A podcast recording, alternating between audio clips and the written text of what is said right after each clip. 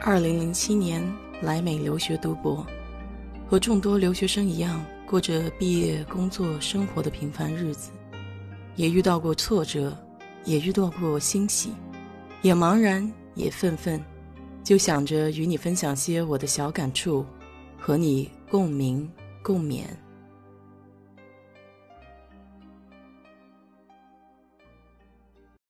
嗨，你好，我是 DJ 血色淡子。说到美国的房子，就有很多种类了，比如独立别墅、联排别墅，还有公寓等等。但是在买卖房子的时候，都会接触到一个名词 HOA，它是美国业主协会的英文缩写，是非营利组织，由业主组成，有点像国内的业主委员会，但是它的权力比国内的物业管理大太多了。首先，它是一个正式的法律实体，一方面保障着业主的共同利益，完善公共设施；另一方面，由他们来为小区选择物业公司，签订服务合同，处理各种法律纠纷。它的运营方式、费用缴纳和社区规定也远比国内的物业管理复杂很多。由于管理程度的不一样，HOA 的费用也会不一样。一般费用越高的管理会越全面，比如在德州，有门的小区要比没门的小区 HOA 费高。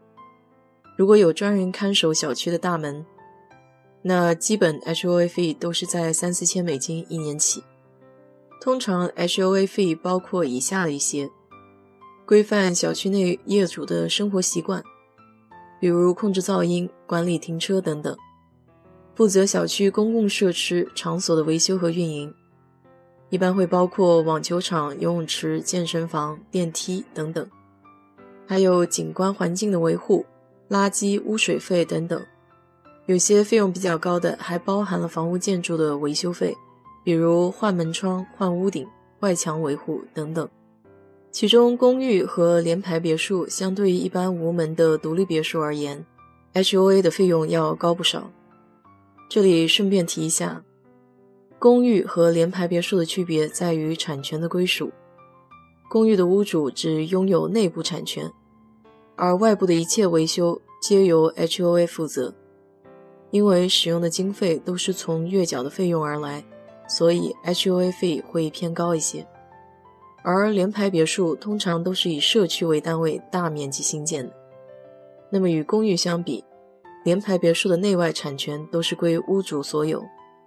所以它的 HOA 费用会相对低一些，因为 HOA 不负责房屋外部的维修。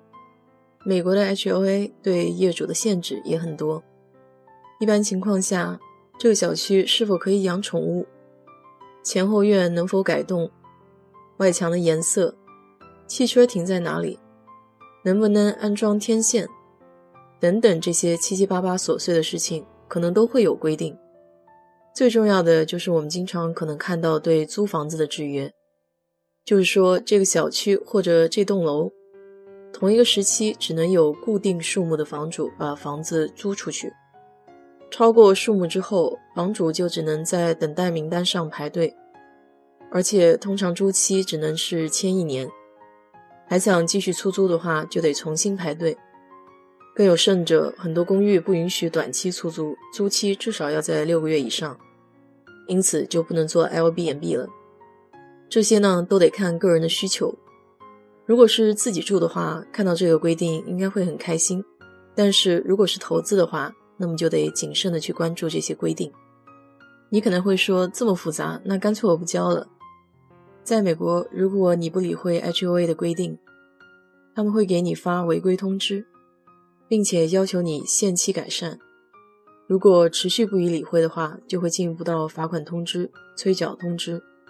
美国的 HOA 管理权限十分的大，如果你不缴纳月费，或是对于违规通知、罚款不予理会的话，HOA 是有权利放置留置权在该屋的产权记录上的。也就是说，未来的屋主如果要变卖此屋，依照法律的规定，HOA 有优先受偿的权利。而且，如果欠款事态严重到了 HOA 要诉诸法律行动之时，他们甚至可以拍卖房子，还有一点非常关键，这也是我这次重新贷款的时候才发现还有这样一条规定，